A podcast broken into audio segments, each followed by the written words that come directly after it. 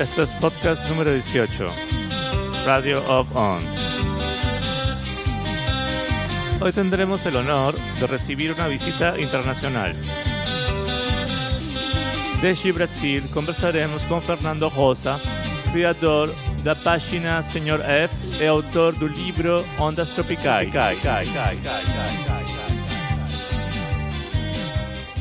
Olá a todos, olá amigos eh, peruanos. Eu sou Fernando Rosa, sou jornalista, produtor musical eh, e pesquisador e vou falar para vocês hoje principalmente sobre a música da região norte do Brasil, sobre um livro que eu escrevi que se chama Ondas Tropicais, a invenção da lambada e do beiradão na Amazônia moderna e também, evidentemente, falar das conexões entre a música brasileira, principalmente do norte do país, e a música peruana.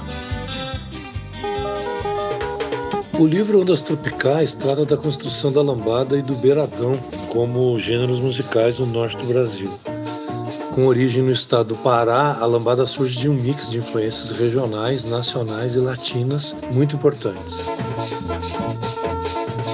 Executada basicamente com guitarra, o gênero resultou da fusão de chorinho, um gênero característico e tradicional do país, da música pop dos anos 60, particularmente a Jovem Guarda, e de gêneros musicais latinos muito influentes, inclusive nas décadas anteriores, como o mambo, o merengue e a cúmbia.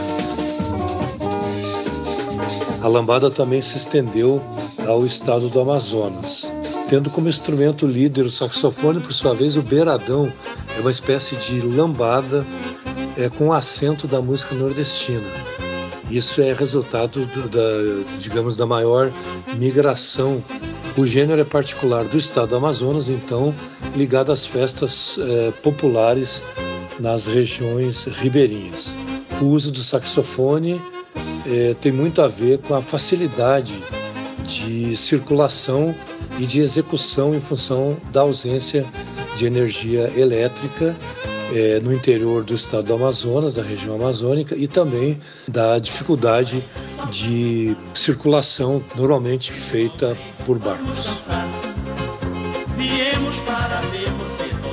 Os saxofonistas mais destacados dos dois estados, no caso o estado do Pará e do Amazonas, são Teixeira de Manaus, Chico Caju, Antônio Pantoja e Manezinho do Sax, entre outros. A lambada produziu grandes guitarristas como Messi Vieira, espécie de fundador do gênero, com o disco Lambadas das Quebradas, lançado em 1978. Outros grandes guitarristas são Aldo Senna, Mestre Solano, Evandro Cordeiro, André Amazonas, Magalhães da Guitarra e Oséias. Interessante destacar que o modo de tocar a guitarra na lambada é derivado dos cavaquinistas, ou seja, dos instrumentistas de cavaquinho a maioria dos guitarristas de lambada, antes de tocar guitarra, eles foram instrumentistas de cavaquinho.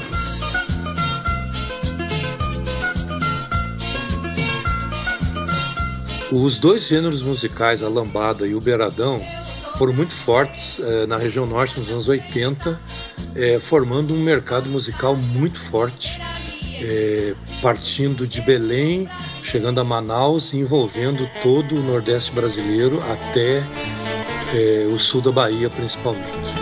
A gravadora Gravação, com sede em Belém, é, se tornou a base e a fonte de difusão é, desse mercado, lançando dezenas, centenas de discos de lambada e de outros gêneros regionais, incluindo a música brega.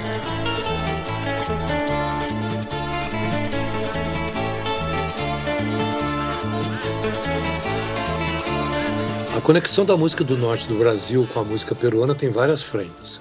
Uma delas, a relação de Belém com Iquitos. Grupos de cúmbia de Iquitos gravaram músicas de Pinduca e de Alipe Martins, é, músicos de Belém. A outra conexão se dá pelo estado do Acre, a partir da relação das cidades de Cruzeiro do Sul e Pucallpa. A relação pode ser é, é, comprovada, confirmada e ouvida nos discos de Juanico Sucombo, com referências à música nordestina. Fundada por famílias peruanas e brasileiras, Pucallpa acolheu a migração de trabalhadores nordestinos nos anos é, 60. Atualmente, no estado de, do Amazonas, particularmente em Manaus, é, alguns músicos de origem peruana é, tiveram uma, uma certa importância na formação é, dos músicos locais.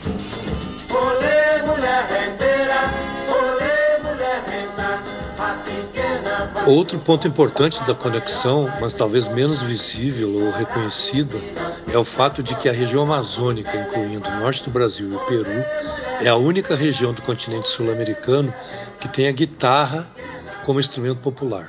Ou seja, tanto na lambada quanto na cumbia psicodélica peruana, a guitarra é o instrumento principal é, destacado.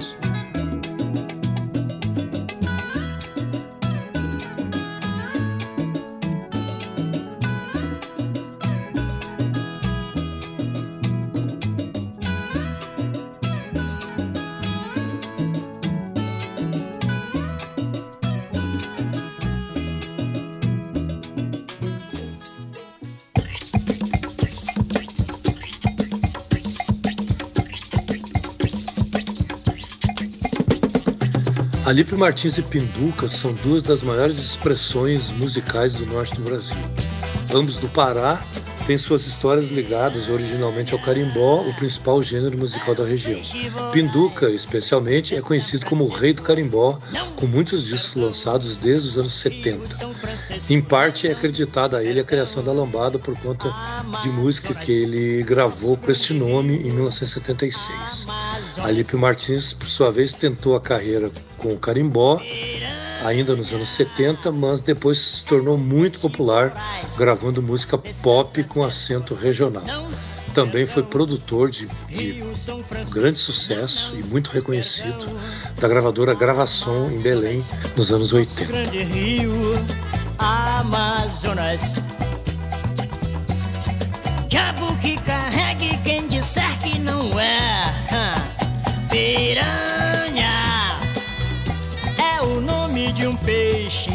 Juro que é.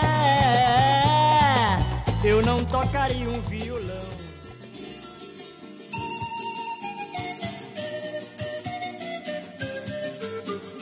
A lambada tem uma história interessante, porque a música explodiu no mundo uh, na versão de Chorando Se Foi, um original de Los Quijarcas, uh, da Bolívia, uh, rebatizada com o nome então de lambada.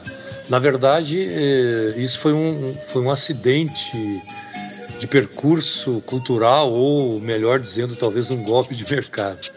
A música pouco tinha a ver com a lambada, mas sim com a cumbia, no caso peruano. O original boliviano ganhou versão no Peru com o Quarteto Continental, sob o, né, com o nome original de Jorando, eh, Jorando eh, Se Fue, e depois foi regravada no Brasil com o nome traduzido para Chorando Se Foi.